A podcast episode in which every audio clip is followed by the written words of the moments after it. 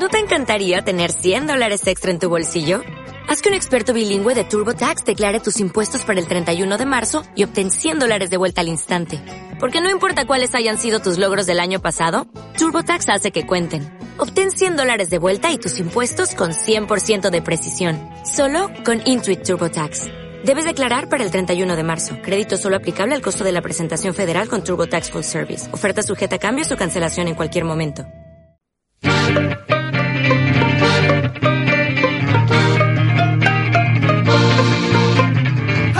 El fútbol nacional e internacional, la actualidad del deporte desde la banca.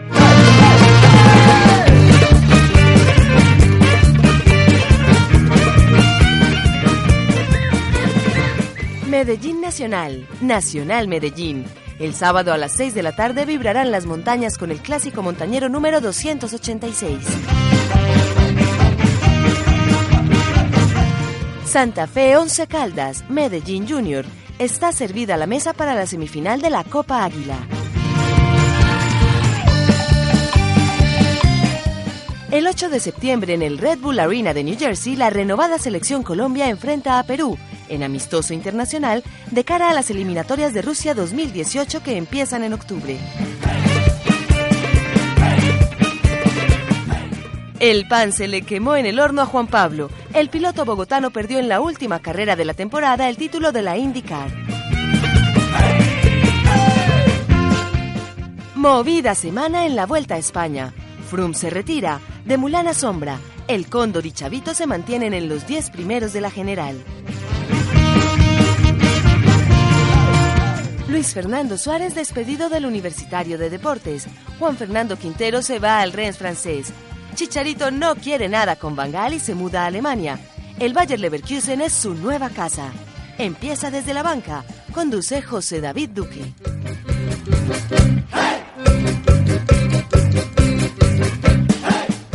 Hola, soy Félix Micolta, jugador del Independiente Medellín, y les quiero enviar un saludo muy especial a mis amigos de Desde la Banca por la emisora acústica de AFIT.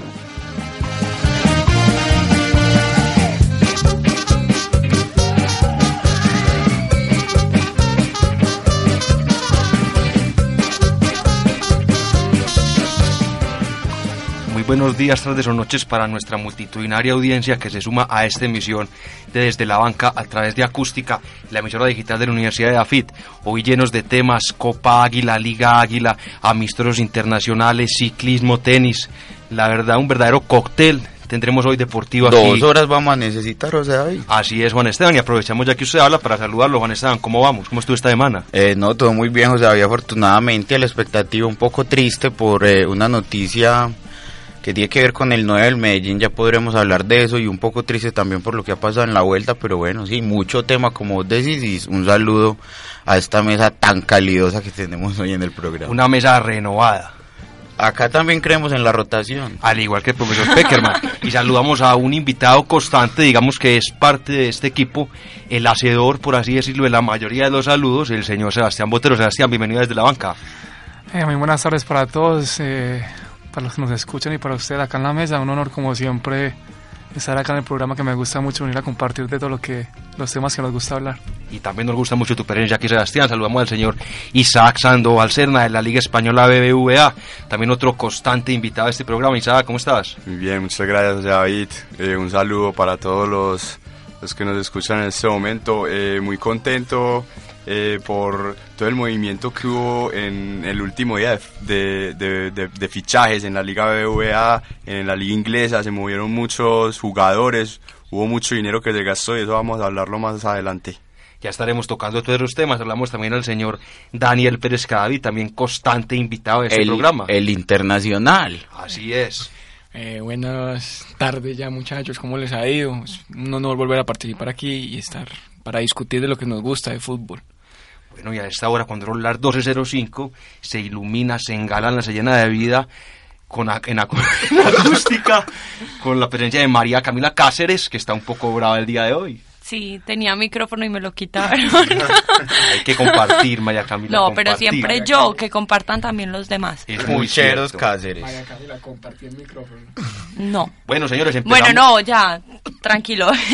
este, contenta por lo que está haciendo el chavito en la vuelta y por la representación de Colombia en el US Open, que ahorita les voy a contar un poquito. Ya estaremos tocando eso al final de nuestro programa Otros Deportes. Hoy tenemos también un invitado muy especial que nos ayudará a dilucidar lo que está pasando en la Vuelta a España.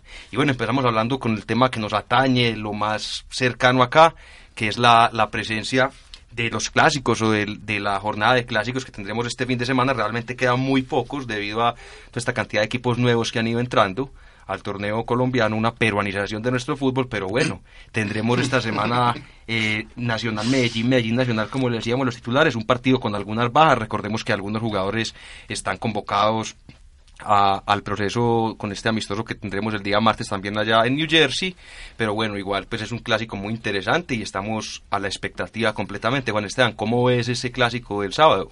Eh, me parece interesante que se hayan equilibrado las cargas. Me gustaría a mí mucho, hombre, José David, escuchar la opinión de Juan Pablo Trujillo, que no nos puede acompañar, pero nos quiso enviar una nota de voz sobre su percepción. Y bueno, hablará él de Nacional, así como Isaac y Daniel, y ya estaremos Camila, Sebastián y yo hablando del Deportivo Independiente Medellín. Así es, entonces vamos con lo que nos dijo Juan Pablo, que se le presentó un problema y no pudo venir hoy. Le será descontado su pago de este programa, pero bueno. Hola José, hola Juan Esteban, Juan David y a todos los que los acompañan en la mesa el día de hoy. Eh, Nacional prepara su juego de mañana contra el Deportivo Independiente Medellín a las 6 de la tarde. Una semana, digamos, movida eh, en el equipo, pues eh, Reinaldo Rueda tuvo la tarea de replantear su formación. Recordemos que hay varias ausencias. El señor Magnelli Torres y Alexandro Mejía están convocados a la selección Colombia de mayores para el partido que tendrá el día martes con, con la selección de Perú. Sebastián Pérez fue convocado por el Pisis Restrepo para la selección sub-23. Alejandro Guerra fue convocado para la selección de Venezuela. Y eh, Daniel Bocanegra continúa lesionado y se está a la espera de, de la vuelta de, de Oscar Fabián Murillo. Esta semana entrenó con el equipo, pero todavía no se sabe si, si podrá ser de la partida. Nacional intentó, intentó digamos, lo, lo que ha venido eh, mostrando en los últimos juegos, ah, em, puntualmente el, el 2 arriba con, con Luis Carlos Ruiz y Jefferson Duque. A propósito, Juan Esteban Jefferson Duque, el goleador del torneo. Eh, eh, intentó en el medio campo eh, para reemplazar a Alexander Mejía con el juvenil Davinson Sánchez. Creo que Diego Arias podría cumplir mejor esa función, pero lo que se vio en la semana eh, fue Davinson Sánchez en la posición de, de Alexander Mejía, haciendo el 2 con Alejandro Bernal. Y eh, el reemplazante de Magnelli Torres fue Julián Mejía. Yo creo que Nacional, eh, eh, pues el único jugador que tiene unas características, digamos, algo similares a las que tiene Magnelli es Julián Mejía y creo que va a ser el titular. Mm, esperemos que, que sea un bonito encuentro, que, que Nacional saque el resultado. Yo creo que es lo más importante. Si no nos ganan eh, el sábado, no nos van a ganar nunca los de Medellín. Y, y miremos a ver eh, qué, qué puede pasar con el funcionamiento del Medellín, que ya Juan Esteban, me imagino, va a estar eh, haciendo, digamos, el informe eh, sobre su equipo. Eh, ya, José, eso es todo lo que, digamos, tengo que decir por ahora de Nacional. Eh, de nuevo, un saludo a todos y vamos, Nairo. completísimo, completísimo el informe de Juan Pablo y tiene mucha razón. Habrá que ver de pronto pues Reinaldo Rueda cómo logra replantear, cómo logra parar el equipo, ya que parte de la columna vertebral se fue, en el caso de Magnelli Torres, el hombre de las ideas, y Alexander Mejía, quien es el que se encarga de recuperar las pelotas y empezar a dar juego en la mitad del campo. Eh, yo creo, José David, que, que es un buen momento. Esto, esto, que se haya ido Magnelli a la selección es un buen momento para ver cuál va a ser el planteamiento, cuál va a ser la opción B que va a proponer Reinaldo y es que hasta el momento vemos una dependencia en el fútbol de Magnelli Torres, no vemos salida por los costados, entonces vamos a ver cómo, cómo ese replanteamiento, esa, esa reconfiguración del equipo a través de las por causa de las ausencias, cómo permitiría ver o analizar la posibilidad de analizar las otras variables que tiene Reinaldo Rueda, no solo para afrontar el torneo, a lo largo, porque es que hay una Manelli dependencia que, que es más que evidente. Eh, a mí me llama mucho la atención algo con Nacional y es que, por ejemplo, cuando está Giovanni Moreno también se habla de la Giovanni dependencia y pues tiende a ser un equipo más o menos dependiente cuando concentra su fútbol en ese tipo de jugadores tan talentosos y es algo que yo le quería preguntar a Sebastián. Aquí lo hablamos mucho de que cuando en los equipos hay un jugador, digamos, que marca la diferencia, muchas veces el equipo como que se recuesta en él, entonces cuando no está, de pronto pueden haber algunos problemas. Le quería preguntar a Sebastián cómo trabajan de pronto en, en, la, en las semanas los técnicos, eh, de pronto para darle algún tipo de movilidad al equipo cuando no están esos grandes referentes. Pues lo que pasa con esos jugadores, yo creo que es lo más normal del mundo y pasa en todo el equipo del mundo, pues, perdón la redundancia ahí. Y lo hablaba, ayer lo vi en, el programa, ayer o antier, que se lo preguntaban a Bermúdez en Balón Dividido sobre qué pensaba él de Messi en la selección argentina. Y, y estaban con el Pepe Basualdo, que fue un gran jugador argentino en ese eh, pues de, algunos hace algunos años, que estuvo en la selección en la época de Maradona, y él decía es que a mí me parece que Argentina tiene que jugar mucho más para Messi, porque ahí es donde él va a tener el protagonismo que tiene en el Barcelona. Me parece que todavía él no, no asume ese rol porque los compañeros no juegan solo para él y que ellos tenían eso muy claro cuando tenían a Maradona, que Bilardo se los decía que jugaran siempre y que tenían que pagar todas las pelotas por Maradona.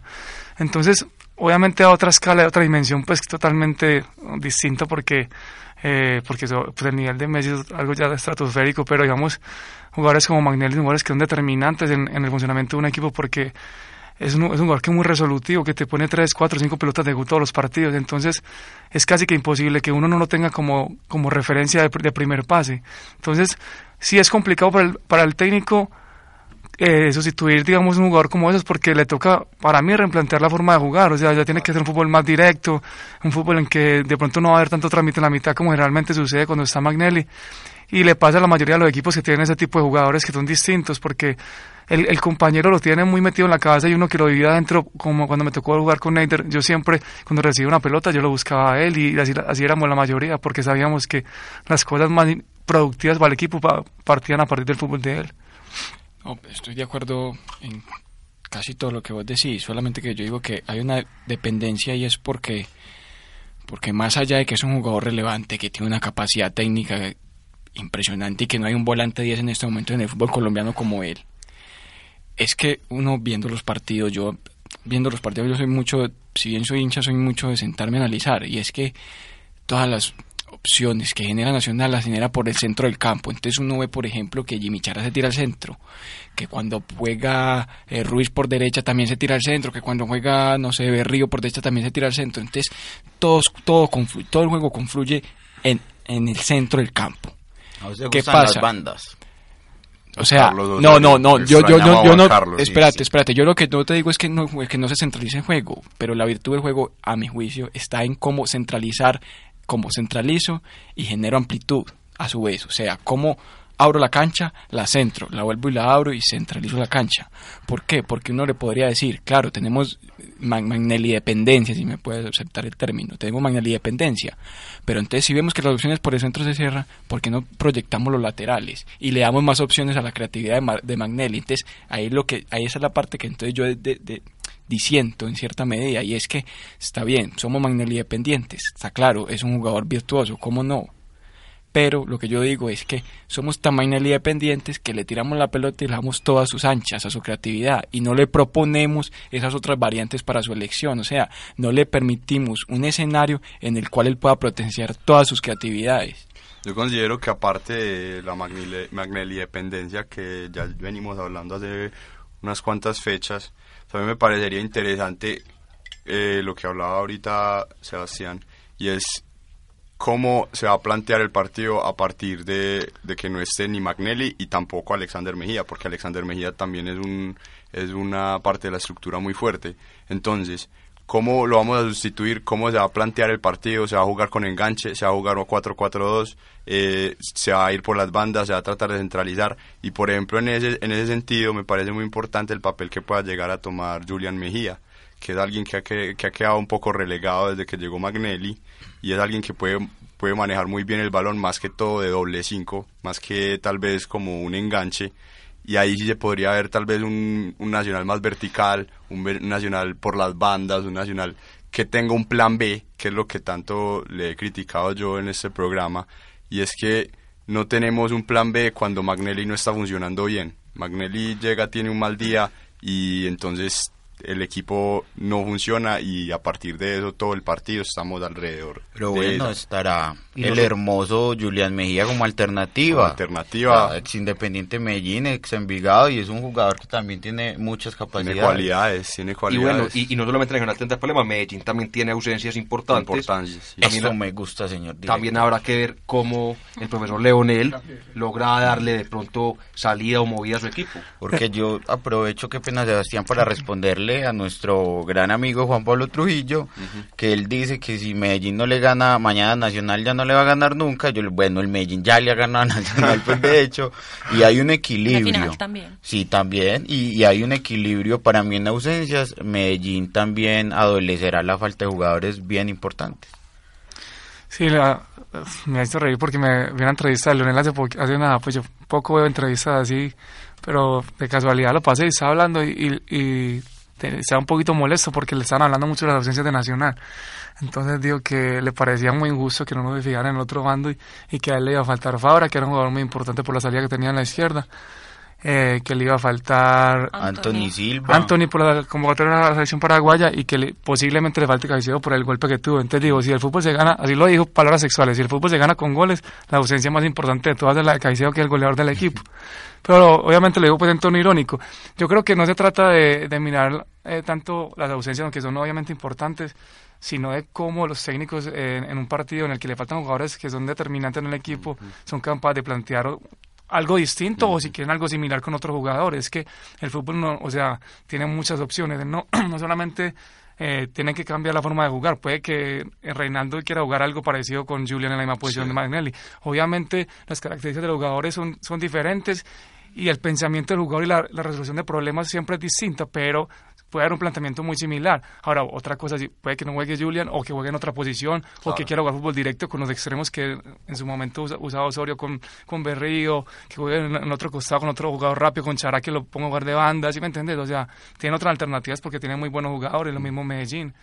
No, y además, además eh, cuando estaba, cuando era seleccionador de Ecuador, su formación pues casi siempre en todos los partidos era un 4-4-2 marcado, siempre con dos con dos por las bandas, llevé por con Montero. ¿Hablas de Reinaldo? Sí, de Reinaldo. Eh, claro, pues también es Recuerdo que Reinaldo Rueda, el exdirector de, de Ecuador. Sí, qué pena la confianza. Pues, eh, Montero, con Montero, Montero por la izquierda bien marcado y con Valencia por la derecha y con Novoa en el centro del campo muy marcada era la formación de él, entonces tal vez quiera volver a eso. Algo más de característica, lo que pasa es que eso condiciona mucho al entrenador, la característica del jugador, porque si vos tenés a Magnelli en el equipo, ya te condiciona todo tu planteamiento, entonces si, él no tenía ese tipo de jugador en Ecuador, tenía jugadores que por, por tradición y siempre su característica, el ecuatoriano es un jugador muy potente, muy rápido, entonces obviamente trata de explotar con ese esquema eh, la condición física y técnica del jugador ecuatoriano.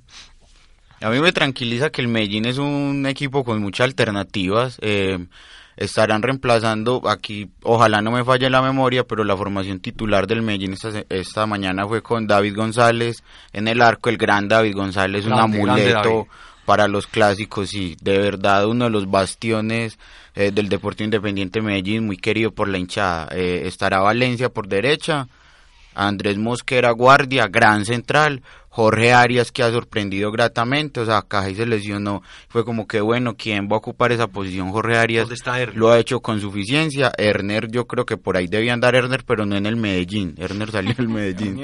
Eh, Luis Tipton, que hizo un golazo de tiro libre el semestre pasado, estará por izquierda, Didier Moreno y, y Daniel, Torres, estarán ahí en la mitad. Hernán Echalari y Marrugo más adelantados, eh, Luis Carlos Arias y este muchacho Pajoy que marcó gol contra el Huila el sábado pasado. Y también vuelve eh, este Diego Erazo, que es un pues un jugador que demostró mucho en unos partidos del Medellín y los reemplazos de los que están lesionados o están en selecciones eh, pues fueron Luis Vázquez, son Luis Vázquez que yo creo que mostró un buen nivel cuando se lesionaron Bejarano y Castellanos hace dos semestres me parece y fue pues le tocó debutar así de la nada y ya lo dejaron todo el y a semestre. a Leonel le gusta mucho, dato que lo digo porque me lo dijeron hace poquito que le gusta demasiado ese arquero y de hecho como que no lo pone porque obviamente para que a los demás, pero que es un arquero que le gusta muchísimo a Leonel. Sí, es un, pues yo creo que mostró un gran nivel y supo responder en su momento, pero igual lo ve, pues me imagino que va a estar en la banca. Este Luis Tipton que no sé, ha tenido como un nivel regular, pero a la vez pues es un jugador que ha logrado mostrar pues algunos como algunos partidos buenos. No, no aporta tanto ofensivamente como aporta Fabra, que también, ah, o sea, un calidoso ayer hizo un gol y puso otro hablaremos, en el hablaremos de la y ya, Pero ya personalmente me da miedo porque hay jugadores pues como Ángelo Rodríguez y Ever Valencia que, no sé, creo que van a debutar en clásico, no sé si estoy mal. Eh, y pues el clásico antioqueño todos sabemos que es como la presión y yo creo que la de formación pronto eso puede jugar en contra para para Leonel porque tiene jugadores de todos los que se trajo del Cali, de Envigado, pues de las contrataciones de este semestre, son jugadores relativamente nuevos que no, pues no estaban acostumbrados como a esa presión que es el clásico antioqueño. Creo, Cami, que la formación titular será la que les ah, di hace un momentico y, serán alternativas en el banco y creo que el Medellín nunca sabe. seguirá con muchas alternativas de ataque jugando fútbol del bueno. Y bueno, por el lado de Nacional, hablamos pues de la importancia de las ausencias, pero recordemos que Nacional tiene una nómina bastante amplia. Es más, lo decíamos en programas anteriores que el, técnico, que el técnico tenía problemas porque al estar jugando solamente un torneo, recordemos, no hay torneo internacional este semestre para el club verdolaga y estamos eliminados de la Copa Águila, entonces tiene que darle ah, partidos a todos estos a todos estos muchachos. Entonces yo creo que también es una posibilidad y también que el que entre sepa, y sepa aprovechar esta posibilidad y juegue un buen partido. Recordemos que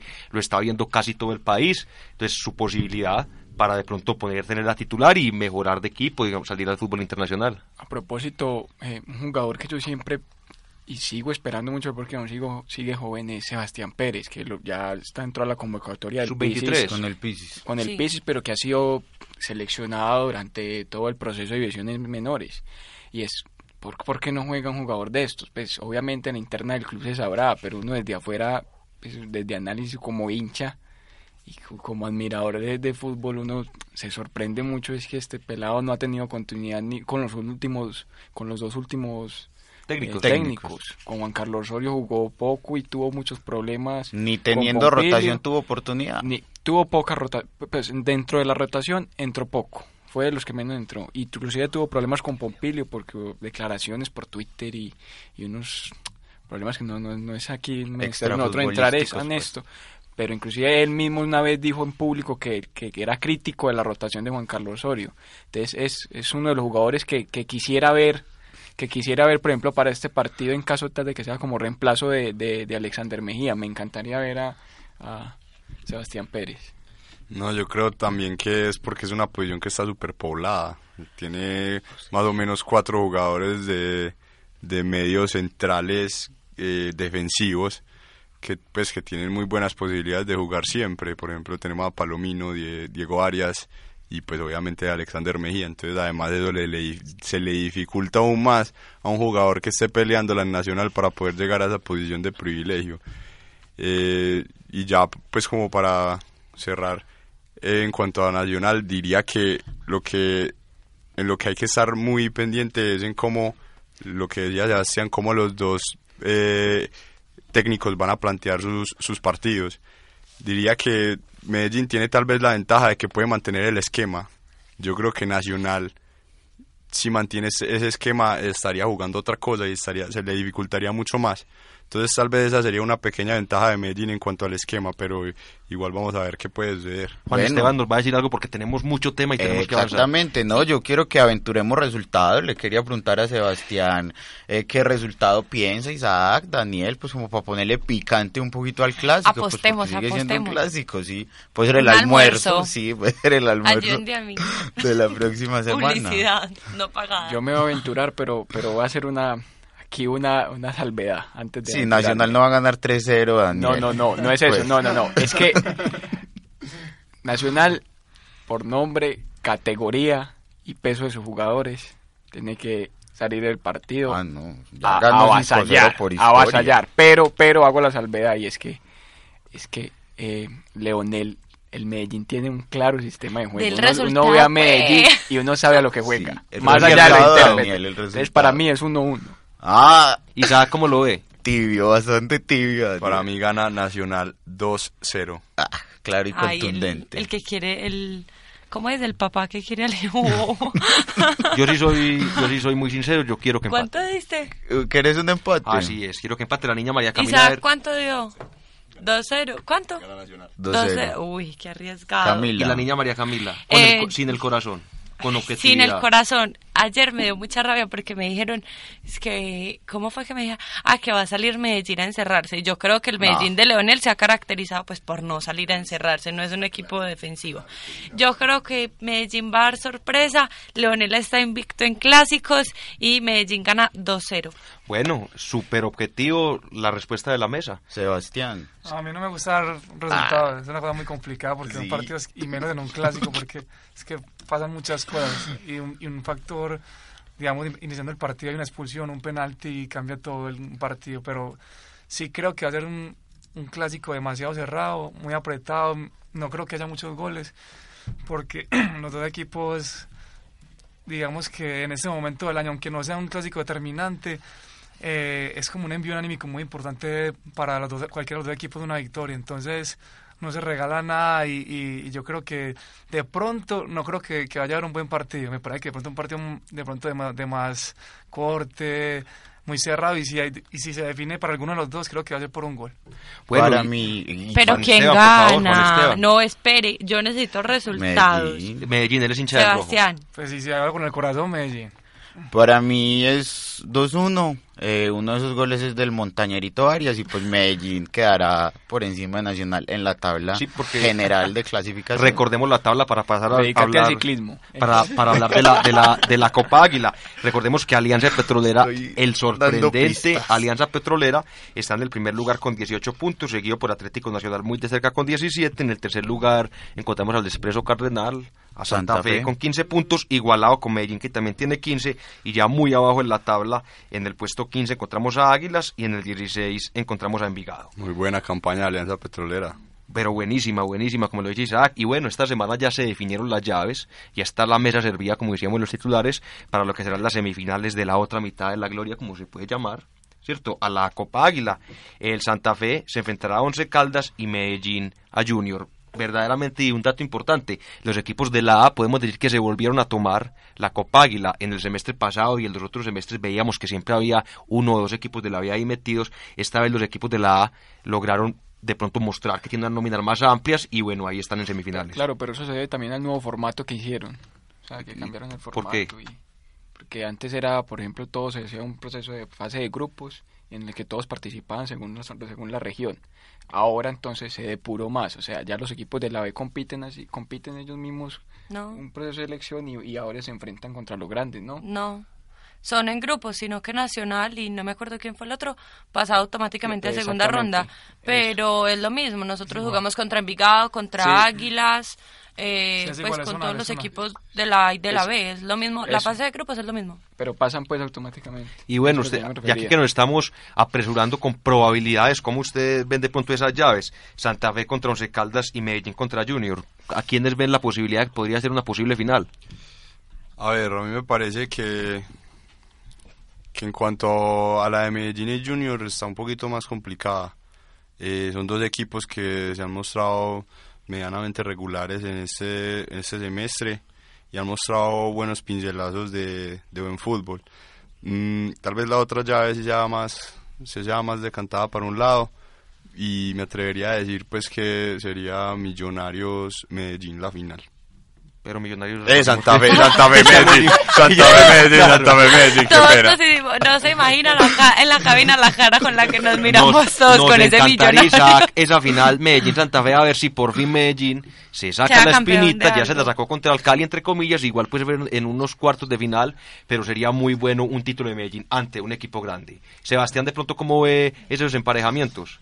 Emparejamientos, qué bonita palabra, señor director. La llave es muy complicada, me sorprendió lo del 11 que, que ha repuntado mucho en el torneo y en la Copa haciendo muy buen papel. Creo que el entrenador nuevo... Torrente, el español. Está empezando a plasmar el, Siempre he dicho que es un gran entrenador, qué pena Sebastián. y, y creo que los jugadores levantaron mucho su nivel y es, grato ver uno, por ejemplo, a Henao todavía teniendo muy buenas actuaciones. Es lo máximo. Excelente, excelente. es lo máximo. 43 años. Parece un vino. Y no lo dejan ir del Once Caldas. Hay que resaltarlo mucho porque es que es complicado no tener un rendimiento como el que está teniendo y le dio el paso pues a la, a la semifinal a, Once Caldas. Entonces me alegra por el Once, que es un equipo donde yo jugué y le tengo mucho cariño, una buena plaza y aunque creo que le toca complicado porque Santa Fe es un equipo que tiene mucha memoria futbolística, un equipo que yo creo que en, en Colombia es el equipo que viene jugando junto la mayoría, o sea, más tiempo. Uno ve un Chico, Sergio Tálvaro, uno ve, bueno, ahora se fue Daniel, pero esa mitad de la cancha con Seijas y, y, es un equipo que, un equipo que tiene mucha memoria porque viene jugando juntos hace mucho tiempo y eso esa, esa huella de verdad que, que pesa mucho. Entonces veo esa ya de pronto un poquito más para el lado de Santa Fe, aunque el 11 creo que viene levantando mucho el nivel, entonces puede ser peligroso y la de Junior y Medellín sí es muy complicada. Lo que pasa es que Junior me tiene muy desconcertado porque, porque pasa de, un nivel increíble a hacer partido como el que hizo en Perú, que le, lo pone a uno mucho dudar, pero tiene jugadores de mucho talento como Vladimir en un nivel superlativo. Ese golazo que hizo el fin de semana. Por Harlan Barrera también en un buen nivel. Entonces es una llave bien, bien, bien complicada. A mí lo único que me preocupa es que creo que Junior ya no tiene tantos extranjeros. Ah, sí, entonces eso, habrá, que resolverlo en los 180 minutos, pues porque me imagino que aprendieron la lección eh, del semestre pasado y yo confío en Leonel completamente. Así es, ¿nos queda de pronto alguna otra opinión de la Copa Águila o pasamos al fútbol argentino? Vamos al sur del continente. Vamos al sur del continente con Daniel Izaza.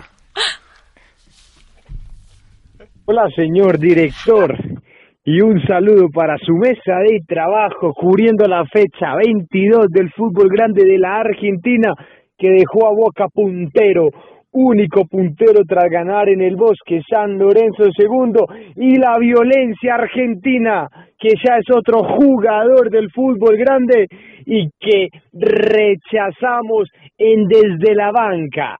Boca líder, 49 puntos, ganó en La Plata Gimnasia y es favorito a dar la vuelta olímpica. El Pochi Chávez en el final le dio la victoria 2 a 1 al Geneise. No pudo el equipo de Gran Pedrito Troglio ganar en el Bosque. San Lorenzo no pudo con el taladro, seguía la línea de Boca y el Banfield de Vivas fue 0 a 0 en el gasómetro. El colombiano Shepes jugó los 90 de muy buena actuación. River recibía el globo 1-1 al final, un huracán de pésima campaña que le arrebató un punto al millonario Núñez, goles de Martínez por la banda y el Rolfi Montenegro por el globo. Independiente volvió a empatar, esta vez fue con el pincha rata Estudiantes de La Plata que nuevamente la gata Fernández, un ex académico, le marcó. El gol del rojo fue de Vera. Racing reportó la vergüenza nacional en Mendoza. Resulta que el Tomba perdía 0 a 1 con un gol de Milito académico. Jugaban 30 minutos y los hinchas del Tomba, ¿qué hinchas del Tomba? Los desadaptados de Mendoza tiraron proyectiles y Delfino el Pito lo suspendió. No se sabe qué va a pasar con ese partido. Lamentable hecho en el Estadio Mendocino. La próxima fecha, Boca recibe a San Lorenzo. Partido de primero y segundo y puede definir gran parte del campeonato. El rojo recibe al Globo, Racing al Lobo y Chicago a River. Esta fue toda la información, doctor José David, para Radio Acústica, la emisora de la Universidad EAFIT. Saludos. Bueno, completísimo, como siempre, impecable ese informe de Daniel, un acento. Un grande Daniel, yo solo espero que no le dé un infarto. ese hombre, ese pibe se va a morir un día de estos. Es pasión, es pura pasión, no. Pura, pura pasión y puro sentimiento y un cumplimiento con el programa. Eso los jueves a las 8 de la noche ya está siempre ese informe y reposa en, en la nube. Y bueno, señores, este, este, este martes tendremos, tendremos amistosos internacionales, fecha internacional, ya a puertas de lo que será la eliminatoria para Rusia, que empieza en octubre. El 8 de octubre juega Colombia. Recordemos que Colombia está en este momento en, eh, creo que está eh, eh, en New Jersey. María Camila nos decía que jugarán un partido hoy a puertas cerradas. Hoy a puertas cerradas, sí, contra New York. Red Bull, sí. Y bueno, y, el día martes será ese desde será ese partido muy interesante contra Perú, quien curiosamente también será nuestro primer rival en octubre por en las eliminatorias. y una pregunta que le quisiera hacer a Sebastián. Vimos con, con asombro, a, varios nos gustó de pronto que el equipo que el profe Peckerman convocó, a propósito, el profe Peckerman le enviamos felicitaciones, está cumpliendo 66 años ayer, eh, de pronto le, dio una rotación, sacó unos jugadores muy importantes, recordemos que no llamó ni a Cuadrado, no llamó a Falcao, no llamó a Zúñiga ni a Armero, llamó a jugadores jóvenes de, la liga, que bueno, yo creo que le puede dar un recambio al equipo en aras de lo que será ya esa eliminatoria. Sebastián, ¿cómo viste la convocatoria? Yo creo que, o sea, para mucha gente fue sorpresiva, pero para mucha otra creo que lo esperábamos porque el tema de la Copa América, la presión mediática que, que se ejerció sobre todo en los medios eh, en cuanto al tema del rendimiento de los jugadores, ya obviamente no estoy viendo pues que él las decisiones por eso, pero creo que todo es un factor para que él se diera cuenta que que tiene que llamar el, es el momento del jugador y hay jugadores en la liga colombiana que vienen haciendo un muy buen papel y por eso no se pueden dejar de llamar. Obviamente yo creo que siempre en cualquier país del mundo van a tener prioridad los jugadores de Europa y eso pasa en todas partes, pero eh, por diferentes motivos de casos, casos eh, digamos, de, no tener regularidad en sus equipos de, lesiones, de, afortunadamente estos jugadores que están en Europa que nos han representado de una manera increíble, eh, no están en su mejor nivel, entonces hay que recurrir a los otros jugadores que están mostrando nivel para poder estar en el equipo y me parece muy válido que, que él quiera observar. Obviamente yo creo que esos jugadores que llamó dos máximo, por ahí tres, se, se, van a quedar para la convocatoria eliminatoria, porque yo creo que la base de la eliminatoria va a ser casi el mismo equipo del Mundial. De todas maneras, si a alguno de estos muchachos le va bien, eh, seguramente los va a tener en cuenta y van a ser una buena opción y una alternativa. Y creo que, eh, lo, lo hablaba ayer con un amigo, si Vladimir sigue en ese nivel en Junior jugando en Barranquilla, en otros partidos de local, creo que va a ser un jugador que se va a meter en la selección porque conoce la plaza, el clima y creo que con ese nivel puede estar en la selección. Sí, y otro que pienso, no sé, no es por hinchar Medellín, pero que también debería estar en las selecciones, Daniel Torres. Ha mostrado un nivel impresionante con Medellín, con Santa Fe, pues en todos los en todos los partidos que ha jugado y creo que se merecía más el puesto de algunos que llamaron pero sí me parece que ahí le faltó a Peckerman. Yo quiero decir unas cositas y es que no, a mí me parece que estuvo muy bien esa convocatoria porque eh, lo decía él ya en rueda de prensa con Hernán Peláez eh, a principios de esta semana y es fue claro que una de las principales reflexiones que fue la Copa América fue que hacían falta alternativas, alternativas para el equipo en varias posiciones inclusive lo del medio campo lo hemos discutido mucho, me parece muy interesante lo de Fabián Castillo, porque Colombia no tiene realmente un jugador que desborde esos que vos pones 20 minutos antes de que se acabe el partido, cuando el otro equipo está totalmente cansado y llega a buscar falta cerca del área, un penalti, a desbordar, a poner balón. Entonces me, me llamó mucho la atención que el profe Peckerman esté pensando en eso y me dejó un poco angustiado lo que decía un gran conocedor del fútbol en Colombia que llama Diego Rueda, un periodista deportivo, y es que tenía que estar, pues hablo yo por el gremio, los que no me dimos más de un 80, que tenía que estar eh, el señor, si no me falla la memoria. ¿Un 80 o un 80? Un 80. el señor eh, Bejarano en, lugar de Fran Fabra porque tenía mucha más talla eh, como lateral izquierdo y porque estaba jugando en Europa. Yo le digo al señor Diego Rueda que si nosotros vamos a clasificar laterales por estatura, pues eh, tenemos de entrada que sacar, por ejemplo, a un Roberto Carlos o a un Cafú. Laterales que han sido grandes laterales y creo que Fran Fabra se merece también una oportunidad porque ha mostrado que es un jugador que técnicamente es bastante interesante, se proyecta muy bien al ataque y no lo hace nada mal en defensa sino realmente, y, habrá que ver, yo precisamente ayer escuchaba, yo prefiero un jugador como Fran Fabra, de pronto da más salida, es más rápido, que este otro Mujica el que estaban hablando, que, tiene más talla, que fuera de eso uno creería en, esa enorme ignorancia, pues por lo menos en el, caso futbolístico mío, eh, me da culpa, lo acepto, que el que necesita tener de pronto más talla es un central, pero un lateral normalmente un jugador que, que está ayudando a la salida del equipo, pensaría uno que un jugador más pequeño puede de pronto tener más desborde y ser como una especie de culebrita más y que, que, que puede traer más peligro al arco contrario.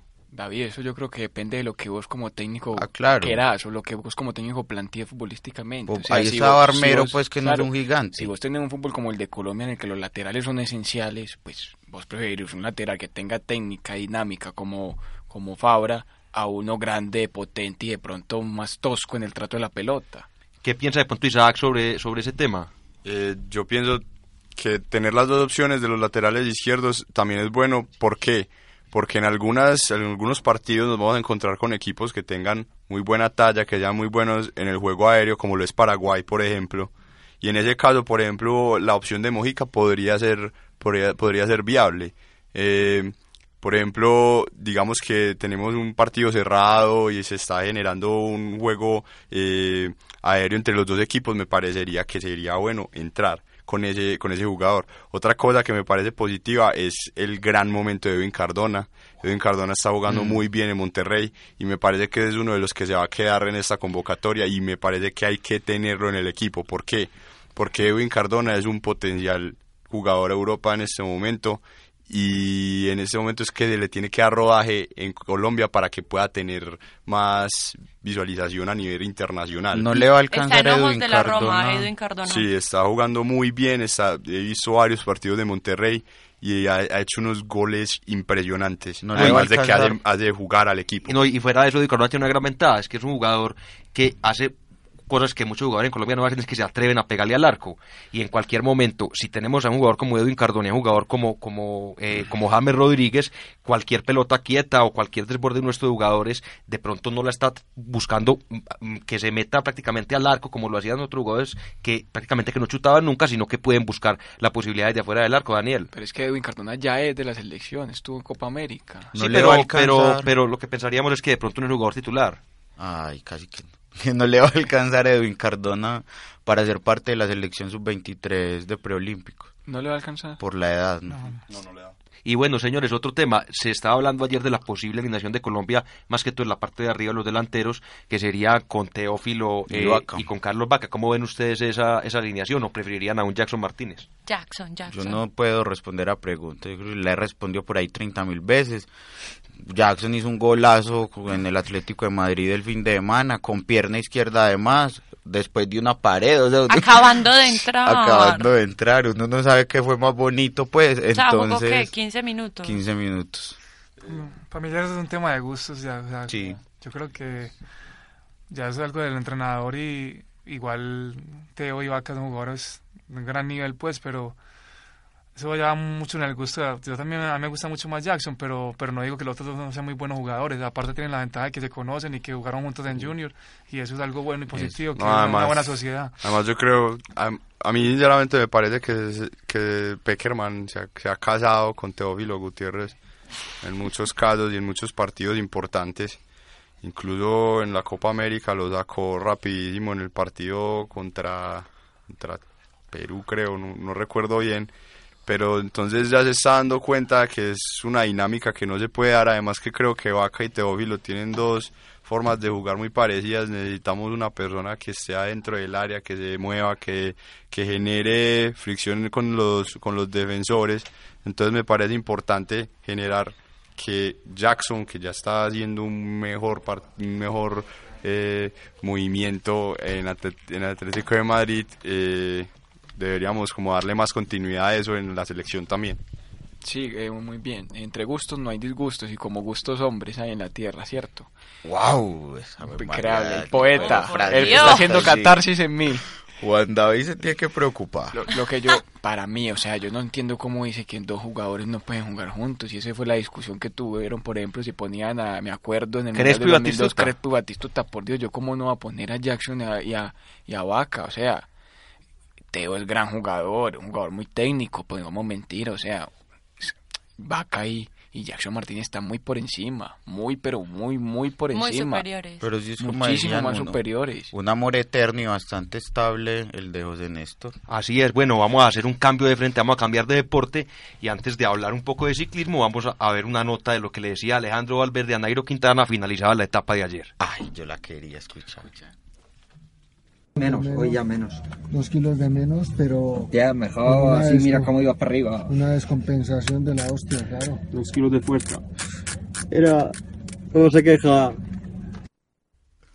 ¿Cómo le parece? Es que Nairo es español, recordemos que Nairo es español y no solamente en su pasaporte, parece que su lengua, su lengua nativa ya también parece que es el español. Hostia, joder. No, son expresiones que se pegan por, por el contacto tanto Ay, con la de España. Obvio. Y bueno, a esta hora, cuando son las 12 y 45, saludamos a un verdadero experto en ciclismo, colaborador constante de este programa, el señor David Vaquero. David, bienvenido desde la banca. Eh, muchas gracias. ¿Cómo les ha ido? Muy bien, David. Aquí vamos con muchas ganas de que nos ilustres un poco sobre lo que está pasando en esta última carrera de las grandes de la temporada. Veíamos que los eh, había buena participación de los ciclistas colombianos, pero se han ido después de la buena actuación del señor Esteban Chávez, se han ido de pronto como ya perdiendo los principales puestos y hoy, si no estoy mal, ya Nairo salió de los 10 primeros lugares. Sí, hoy tuvimos una, una actuación de Nairo un poquito, eh, pues, eh, continuando con su con su enfermedad normal, pues porque es la segunda la segunda gran vuelta del año. El hecho de que él se enferme ahora no es, pues, una sorpresa. Hoy es el 11 de la general a 3 minutos 7 segundos. Y, y nada, no creo que, que Nairo se pueda esperar grandes cosas pues este fin de semana pero, pero no, nada está escrito. Todavía quedan tres etapas muy importantes. Eh, profe David, te saluda Juan Esteban acá desde la banca y te quería yo preguntar, siguiendo ahí con los colombianos, ¿cómo has visto al Team Colombia? Pues fue un equipo que nos sorprendió a nosotros que no habían invitado al Giro de Italia, pero está corriendo ahorita la Vuelta a España. Entonces, ¿qué pensás vos eh, de la actuación del equipo nacional allá en, en las tierras españolas? El Team Colombia ha sido un tema como eh, que genera mucho debate en los en los aficionados porque es un es un equipo que primero que todo pues formado por colombianos pero dirigido por un italiano.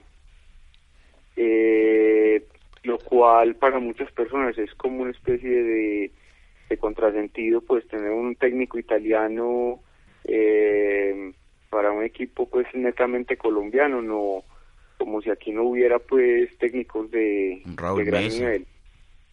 pues sí, bueno, Raúl Mesa ya es la vieja guardia, pero incluso incluso está este señor Saldarriaga pues del, del Manzana Postobón, que es un, una persona pues ya de un ciclismo muy moderno y que, que ya ha sido pues incluso técnico del Colombia Espación, entonces no se entiende muy bien. Pero más, más allá de lo de las nacionalidades y eso, lo, lo que no se entiende muy bien es cómo corre el Team Colombia.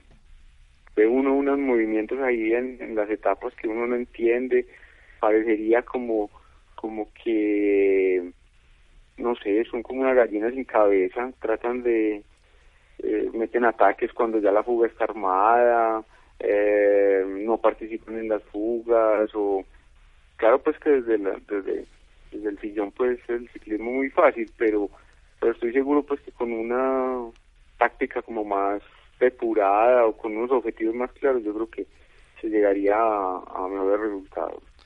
Profesor David, ¿cómo está? Eh, habla con Isaac Sandoval. Eh, te quería preguntar una cosa eh, con respecto a el liderazgo de la carrera viendo ya como la dinámica ya después de esta semana y cómo han, como que ya se ven los candidatos más claramente, ¿a quién ve con más opciones para ganarse la Vuelta a España? Eh, yo creo que para mí el candidato hoy es Tom Dumoulin, el, el holandés del, del Giant uh, Alpecin. porque es un corredor que ha descrestado pues como a todo el mundo por su pues como, ha llevado pues las etapas de montaña hasta el momento. Es un es un es un corredor que se destaca pues en la contrarreloj.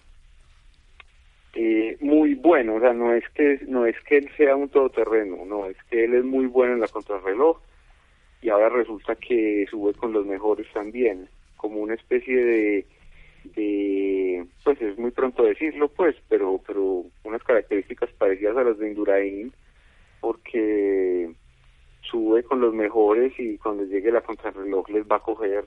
Si si Fabio Aru eh, Joaquín Purito pues Purito Rodríguez o, o, Rafa Masca no le sacan por lo menos tres minutos y medio yo creo que la vuelta se la lleva Dumoulin Así es. David, otra pregunta. Veíamos que los corredores que vienen del Tour de Francia, especialmente Nairo Quintana y el señor Christopher Froome, quien ya se retiró, no han tenido, o pues, como es lógico por el lado de, no, de no han tenido eh, una buena actuación. ¿Será que les está pasando la factura el haber corrido estas vueltas con solamente un mes de diferencia? Sí, eso, eso, el calendario eh, de las personas que corren Tour, eh, Tour, Tour Vuelta es muy es muy complicado. Y si lo miras así como con una mirada como general eh, el ciclismo tiene una cosa muy especial y es que la juventud en el ciclismo te da mucha explosividad pero la pero la edad te da resistencia. Si vos ves pues eh, Joaquín también corrió eh, el Tour y está ahí Valverde también corrió Tour y también está ahí. Ya son gente pues mucho más que se conoce mejor que que, es capaz como de digerir puestos de esfuerzos tan, tan grandes mejor. Entonces, Nairo pues no deja de ser muy joven y, lo paga. Pues el hecho de que Nairo se haya enfermado no es que tan de malas que lo cogió una gripa, no, es que donde estos, estas personas, cuando se llega pues a esos límites, el, el, el cuerpo empieza como a desconectar sistemas entonces empiezan a no dormir bien, empiezan a enfermarse, empiezan a retener líquidos, eh, entonces es como como como una especie de sí, van, como apagando eh, sistemas y el de y las defensas son muy son muy bajitas, entonces que se haya enfermado es prácticamente también un resultado de, de lo que me decís pues de, del, esfuerzo físico. Así es. David, una última pregunta. Veíamos esta semana que el señor Rigoberto Urán al parecer va a cambiar de equipo para la próxima temporada. ¿Será que esto de pronto le podrá convenir y de pronto podremos volver a tener a, Rigoberto en posiciones más importantes, que últimamente lo vemos que está como perdiendo ese protagonismo? Yo, yo creo que es lo mejor que podía hacer Rigo. Para, para el canon del Garmin es... Eh, volver a un equipo que tiene una estructura de grandes de grandes vueltas porque el el, eh, el donde estaba corriendo es un equipo primero que todo eh, conformado para las clásicas. Es un equipo pensado para las clásicas eh, que asiste a las grandes vueltas casi siempre como a llevarse las etapas que tiene buenos contrarrelojistas que tiene buenos eh, buenas actuaciones en las contrarreloj de equipos y, en los y en los embalajes pero es que a Rigoberto no lo estaba acompañando nadie en, las etapas de, alta montaña o sea pasaba la primera semana y Rigoberto y Rigoberto prácticamente se quedaba solo en los dos últimos puertos pues en, en, en la última hora de carrera siempre estaba pues eh, peleando por, por, por, sobrevivir pues ahí. En cambio en cambio ahora va a tener la compañía esperemos porque todavía no está seguro pues esperemos que pueda estar con Janier Acevedo que es el, otro colombiano que está ahí en el canon del que no tuvo un buen un buen año. Y y todavía no se sabe pues si renueva con el con el canon. Bueno pero si es, si es un equipo pues que ofrece muchas más garantías bueno, David, muchas gracias, muy querido, por ayudarnos a entender un poco más esta dinámica de la Vuelta a España que está terminando. Listo, cuando quieran. Hasta luego, pues que estén muy bien. Chao. Bueno, agradecemos a David Baquer, un verdadero experto en el ciclismo, colaborador de este programa, y se nos va acabando el tiempo. Isaac tenía muy brevemente, de pronto ya que le cerró el libro de contrataciones en, en, en Europa, eh, de pronto algunas de las últimas contrataciones o por lo menos algunos de los partidos importantes de este fin de semana. Bueno, eh, partidos importantes de, la Liga de España, va a jugar el Real Madrid contra el Español, el Valencia contra el Sporting, el Sevilla contra el Levante y el Atlético de Madrid contra Barcelona, un partidazo, pues desde el comienzo con toda. Me parece un excelente partido y quería explicar un poquito lo que pasó con De Gea, que fue algo mediático. Eh, no se dio el, la famosa novela de este mercado para el Real Madrid que casi siempre se da porque eh, llegaron los papeles a las eh, 11 y 48 minutos del Manchester United. El Real Madrid envió los papeles de nuevo con la transferencia de, Navas a las 53 y después el Manchester United lo envió a las 56 los papeles finales. Después el Real Madrid fue a inscribir a De en la Liga Española y eran las 12 y 36, ya se había finalizado el periodo de fichajes, entonces no se va a poder dar la novela con De Gea, De no va a llegar al Real Madrid y Keylor Navas se queda en el Real Madrid se sacaron del quedado del Manchester United con lo de Sergio Ramos. Bueno, queríamos agradecer a Sebastián y también desearle mucha suerte en un nuevo proyecto que va a empezar de unos entrenamientos personalizados. Y bueno, Sebastián, muchas gracias por acompañarnos. Si quieres decir algo brevemente, brevísimamente, porque el tiempo es oro en radio, lo puedes hacer, dar tu teléfono acá. De pronto llueven clientes, así como, como llueven oyentes a este programa. Ah, muchas gracias, muy contento de siempre estar acá. Es un, un proyecto para la gente que le gusta el fútbol. Mi número es 301. 553-7263, el que esté interesado con mucho gusto. Recordemos. Las niñas, las niñas. También, y no, es solamente para niñas y para niños, también para personas mayores que quieren mejorar su rendimiento deportivo. Juan Esteban, muchas gracias como siempre por acompañarnos. A vos, José David, por invitarme, un saludo muy especial a Sebastián también por acompañarnos hoy, al Internacional Daniel Pérez, a Isaac, por supuesto, a Camila Cáceres. Así es, María Camila, esperemos pues que A Camila Uribe, que nos acompañó, y a Alejo también, que nos acompañan hoy acá. Alejandra, que siempre magistralmente iría los controles. Y también a Mauricio García, que es el Community Manager desde la banca, que estamos estrenando página. Así es. Yo también. Síganos ah, en Facebook desde la banca, súper fácil. Mucho, mucha fuerza para Mariana, que está jugando en este momento. está jugando, va perdiendo, pero bueno. Y, le desea... María Camila, bien puedas. Bueno, es que a mí me gusta mucho el tenis, entonces me emociono, ¿no? Y ahorita juegan, eh, Santiago Giraldo juega en dobles también, con, en dobles masculino. Eh, juegan nuestras superestrellas, nuestra super pareja de dobles, Robert Fara y Juan Sebastián Cabal. Y mañana Juan Sebastián Cabal juega con su pareja de dobles mixto, que es la casana Yaroslava Shvedova. Qué pronunciación. Mis señores, recuerden, nos vemos dentro de ocho días, después de las 12 del día, a través de Acústica, la emisora digital de la Universidad de Si se pierden el programa, escúchenlo en ebooks. Chao, chao.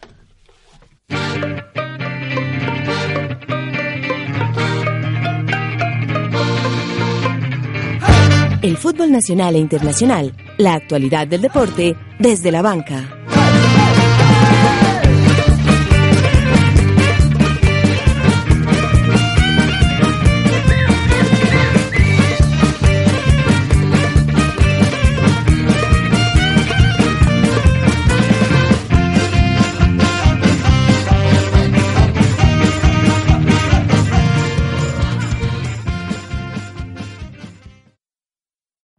Every day, we rise, challenging ourselves to work for what we believe in.